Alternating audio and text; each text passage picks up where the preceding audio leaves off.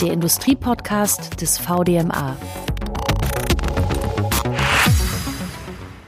Die deutsche Industrie und ganz besonders der Maschinenbau ist in der Welt zu Hause mit ihren Produkten, aber auch mit ihren Standorten rund um den Globus. Made in Germany genießt unverändert einen exzellenten Ruf. Deshalb wollen auch viele ausländische Investoren in den Maschinenbau aus Deutschland investieren. Insbesondere die Chinesen klopfen an unsere Türen. Aber will die Industrie das auch? Oder will sie geschützt werden? Darüber spreche ich mit Karl Martin Welker, VDMA-Präsident und Familienunternehmer aus Köln. Mein Name ist Steffi Burmeister und ich begrüße Sie zu einer neuen Folge des VDMA Industrie Podcasts zum Thema Freund oder Feind, Protektionismus, globaler Handel und der Umgang mit ausländischen Investoren im Maschinenbau. Guten Tag, Herr Welker. Schön, dass Sie bei uns sind. Vielen Dank. Gerne. Herr Welker, Sie führen seit mehr als 25 Jahren Ihr Familienunternehmen, den Kölner Werkzeugmaschinenbauer Alfred Schütte, ein typischer Mittelständler. Warum müssen Sie überhaupt in Asien oder Amerika präsent sein? Ganz provokant gefragt, ist Ihnen Europa nicht groß genug? Tatsächlich ist Europa nicht groß genug. Die Welt ist das Zuhause des deutschen Werkzeugmaschinenbaus und des deutschen Maschinen- und Anlagenbaus. Und ähm, wir müssen mit unseren Produkten weltweit unsere Kunden, teilweise deutsche Kunden, europäische Kunden, aber eben auch ganz internationale Kunden unterstützen. Und entsprechend sind wir weltweit unterwegs. Das heißt, ohne die USA und China würde der Maschinenbau deutlich schlechter dastehen, kann man so sagen. Das kann man so sagen. Die USA und China stehen jeweils für über 10 Prozent unseres Marktes. Und entsprechend können Sie sich vorstellen, wenn Sie 20 Prozent da abziehen, dass wir, äh, dass das die Position schwächen würde. Insofern brauchen wir diese Märkte. Für einen erfolgreichen grenzüberschreitenden Handel braucht es aber logischerweise auch Regeln, die von allen Teilnehmern eingehalten werden müssen. China und die USA machen aber das Gegenteil. Sie führen einen Handelskrieg. Amerika blockiert die WTO. Das ist sehr bedauerlich. Wir brauchen die WTO als Festlegungsorgan auch für internationale Spielregeln. Ähm, und wir brauchen ein faires Miteinander im internationalen Handel. Und es gibt tatsächlich zunehmend Handelsverstöße und die, äh, der Protektionismus, der sich zurzeit aus diesem ähm, Handelskrieg ergibt, ist insgesamt schlecht, nicht nur für den deutschen äh, Maschinenbau, sondern er ist auch schlecht für den Wohlstand in dieser Welt. Wenn Sie sich entscheiden müssten, würden Sie dann eher die amerikanische oder die chinesische Seite wählen? Ich glaube, eine solche Entscheidung gibt es nicht. Es gibt Grundsätze, die wir verfolgen. Ähm, da sind wir häufig in den Grundsätzen näher an den USA als an China. Aber im Kern haben wir schon auch eine Vorstellung, wie wir diese Grundsätze umsetzen wollen. Und da ist uns das amerikanische Vorgehen an manchen Stellen zu burschikos. Und es gibt natürlich auch noch viele Abstimmungsthemen im Detail.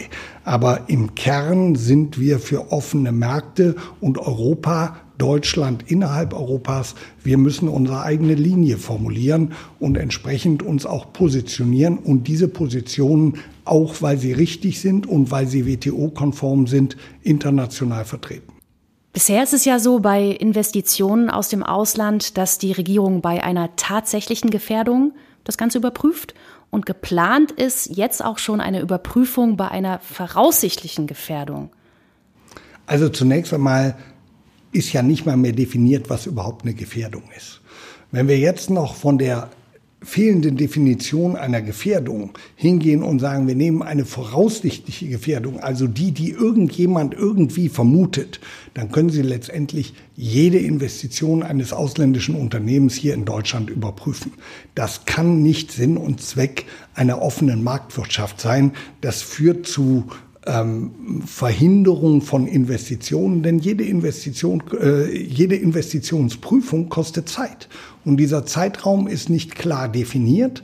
Und Sie können allein auf der Zeitschiene jede Investition ausbremsen. Das heißt, selbst wenn die Investition als solches am Ende genehmigt würde oder auch wird, kann der Zeitraum so lange dauern, dass der potenzielle Investor die Lust verliert, denn der muss ja Kapital bereitstellen, der muss ja Prüfungen machen, der muss ja auf bestimmte Daten hinarbeiten, der muss sich, ähm, äh, der hat Kapitalkosten, das hält man nicht beliebig lange durch. Und wenn durch die Prüfung der Übernahmefahrplan zu sehr durcheinandergebracht wird, dann wird eben die Investition nicht stattfinden. Und wir sind der Meinung, auch Deutschland muss sich davor hüten, in eine Art Protektionismus dadurch zu verfallen, dass man Verwaltungsvorgänge gestaltet, die letztendlich nichts anderes sind als ein, ein versteckter Protektionismus, die sind zwar dann, niemand hat irgendwas verhindert, aber man hat de facto so lange geprüft, dass es eben doch eine Verhinderung ist. Und nochmal, Deutschland steht es gut an, wenn viele Länder hier Interesse dran zeigen und in Deutschland äh, investieren. Letztlich sichert das in Deutschland Arbeitsplätze, schafft Investitionen und erhöht den Wohlstand dieser Nation. Wie sieht es denn umgekehrt eigentlich aus? Ausländische Unternehmen oder deutsche Unternehmen auf dem chinesischen Markt, welche Regeln gibt es da? Sehr versteckt. Ähm, das geht los bei öffentlichen Ausschreibungen.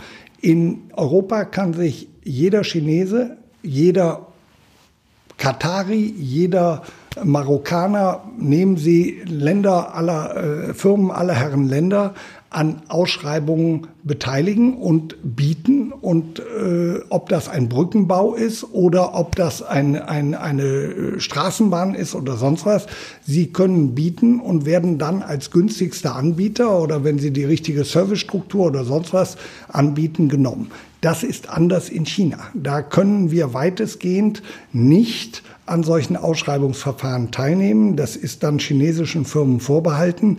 Das ist eine deutliche Marktverzerrung, die wir beispielsweise bekämpfen wollen. Dann haben wir den ganzen Bereich der staatlich beeinflussten Märkte, weil dort große Spieler sind, die nach wie vor in Staatshand sind oder vom Staat finanziert werden. Da haben wir also unmittelbare Marktverzerrungen in China, die wir bekämpfen müssen. Und dann gibt es natürlich einige strategische Themen der Chinesen, wo sie tatsächlich versuchen, Weltmarktführer aufzubauen und dafür ähm, nicht marktkonforme Mittel einsetzen, um diese Firmen nach vorne zu bringen. Seit 2013 äh, verhandelt die EU mit China schon über ein Investitionsabkommen, ne, das so einen äh, berechenbaren langfristigen Zugang zu den äh, Märkten nach China ähm, ermöglichen soll. Was ist, wenn das nicht irgendwann gelingt? Nun steht da Tropfen hüllt den Stein. Wir, wir ähm, müssen uns der Größe des europäischen Marktes bewusst sein und wir müssen mit einer Stimme sprechen. Dann, wenn uns das gelingt und wenn wir das sauber organisieren, dann wird auch internationalen Partnern ähm, äh, klar werden ähm, und auch den Chinesen, übrigens auch an, in Einzelfällen den Amerikanern klar werden, dass äh, sie sich mit Europa einigen müssen. Und äh, das müssen wir stärker herausarbeiten. Das haben wir in der Vergangenheit nicht getan. Das heißt, wir haben ja ein enormes Fund zu bieten. Das sind die, der Zugang zu den 450 Millionen Europäern, die ja einen hohen Wohlstand haben und insofern auch ein enormes Marktpotenzial für mögliche Investoren oder äh, Länder, mit denen wir im Wettbewerb stehen. Insofern, das müssen wir stärker einbringen und wir müssen äh, und wir sehen ja die Bemühungen der Chinesen, sich jetzt in der Zeit, in der Amerika etwas äh, sich neu ausrichtet, nenne ich es jetzt mal vorsichtig, äh, diese Lücken zu füllen. Und da kann man sie dann auch beim Wort nehmen und sagen, okay, wenn ihr da reingehen wollt, dann machen wir sogar mit, aber dann müsst ihr A, B, C, D äh, auch mal nach den Spielregeln entsprechend äh, spielen. Und ähm, bei aller Kritik an, an China, und äh, die ist auch durchaus berechtigt, muss man auch sagen, dass sich natürlich in China in den letzten 20 Jahren auch sehr, sehr viel getan hat. Also äh, es ist nicht so, als wäre das alles nur negativ, sondern es gibt Bereiche, die sind schon relativ offen, die funktionieren relativ gut, also unter marktwirtschaftlichen Gesichtspunkten und es gibt andere Bereiche, die äh, nach wie vor ähm, nicht nach westlichen Vorstellungen organisiert sind. Es wird immer der Gegensatz bleiben, übrigens nicht nur mit China, da können Sie in weite Teile äh, der arabischen Welt gucken oder sonst was, dass wir dort keine Marktwirtschaften in unserem Sinne vorfinden, sondern eben staatlich beeinflusste Märkte. Und wir müssen uns eben mit anderen Systemen, wir müssen lernen, mit anderen Systemen zurechtzukommen. Mhm. Apropos Amerika, America First, hat jeder von uns, glaube ich, schon mal gehört, können wir alle was mit anfangen. Wäre das denn eine Möglichkeit für Europa? Europa First? Nein. Äh, das Thema muss nicht heißen Europa First, sondern das Thema muss heißen Europa gleichberechtigt. Äh, und ähm, äh, wir sehen uns in einem Konzert vieler Länder und wir wollen doch gleichberechtigt mitspielen. Äh, die großen Blöcke äh, heißen natürlich Amerika und China. Mm, wir sollten Russland als vielleicht nicht so bevölkerungsstark, aber doch auch als riesiges Reich mit enormen Rohstoffen auch nicht unterschätzen. Ähm, mit diesen Ländern müssen wir auf Augenhöhe, aber fair Regelungen finden, die es uns ermöglichen, ähm, den Wohlstand in all diesen Ländern dann entsprechend zu mehren. Herr Welker, jetzt haben wir gerade ein konkretes Beispiel. Die Bundesregierung kauft sich bei einem Biotechnologieunternehmen ein. Wäre das auch für den Maschinenbau denkbar, um vor einer möglichen feindlichen Übernahme geschützt zu werden? Nun, zunächst mal muss man die Gründe untersuchen, warum der Staat einsteigt. Aber prinzipiell sollte in der Privatwirtschaft Dinge, die privatwirtschaftlich regelbar sind, auch durch privates Geld geregelt werden und nicht durch staatliches. Denn was heißt denn das, wenn der Staat bei einer Firma einsteigt? Dann heißt das, die anderen Firmen konkurrieren in Zukunft gegen den Staat. Wie sollen sie das denn machen? Das, äh, da hat man verloren, bevor man angefangen hat, weil der Staat unendliche Ressourcen hat. Also insofern ist das an sich schon wettbewerbstechnisch ein ganz, ganz kritisches äh, Modell. Dazu kommt, wenn das Motiv dahinter ist, diesen einen Wettbewerbsteilnehmer vor ausländischer Konkurrenz zu schützen. Wenn wir das hier erlauben, dann wird es überall anders auch gemacht. Nochmal, die Deutschen sind die größten Exporteure der Welt. Wenn alle ihre Märkte zusammen, wir sind auch mit die größten entlang unserer Bevölkerungsstärke, die größten Investoren in der Welt. Wenn wir also jeden Markt so abschotten, wie wir dann unseren eigenen abschotten, dann kommt da nichts raus. Ich halte Abschottungspolitik an sich für falsch. Und wenn jemand ein tolles Unternehmen gefunden hat, was geschützt werden muss, dann ist es mit Sicherheit nicht die, die, die, die Bundesregierung, die als erstes drauf kommt. Da sind private Investoren schon längst da, bevor die Bundesregierung aufgewacht ist. Also insofern, ohne der armen Bundesregierung was Böses zu wollen, es ist nicht ihr, ihre Stärke, wirtschaftliche Unternehmen zu analysieren und, und äh, am Ende unternehmerisch oder auch nur beteiligungstechnisch äh, ähm, äh, tätig zu werden. Letztendlich reden wir hier über Steuergeld. Und die ähm, Regierung muss am Ende Rechenschaft ablegen, was aus dem Geld geworden ist und ob es sich vernünftig verzinst hat. Und äh, auch da warne ich davor, dass wir aus Motivationen, die alle nachvollziehbar sind, weil es Arbeitsplätze hält, weil es Technologie im eigenen Lande hält, weil es äh, Wachstum verspricht oder Gesundheit verspricht. Alles sehr noble Gründe, lassen sich aber alle marktwirtschaftlich regeln, braucht man nicht ein Investment des Staates für. So ein bisschen klang da jetzt schon immer durch, was Sie sich zukünftig wünschen, aber vielleicht können Sie es nochmal ja, aus Ihrer Sicht, aus der Sicht des Mittelständlers formulieren, wenn es um den globalen Handel in den nächsten Jahren geht, um die Entwicklung. Was wäre dann Ihr konkretes Wunschbild? Wie würde die Welt aussehen?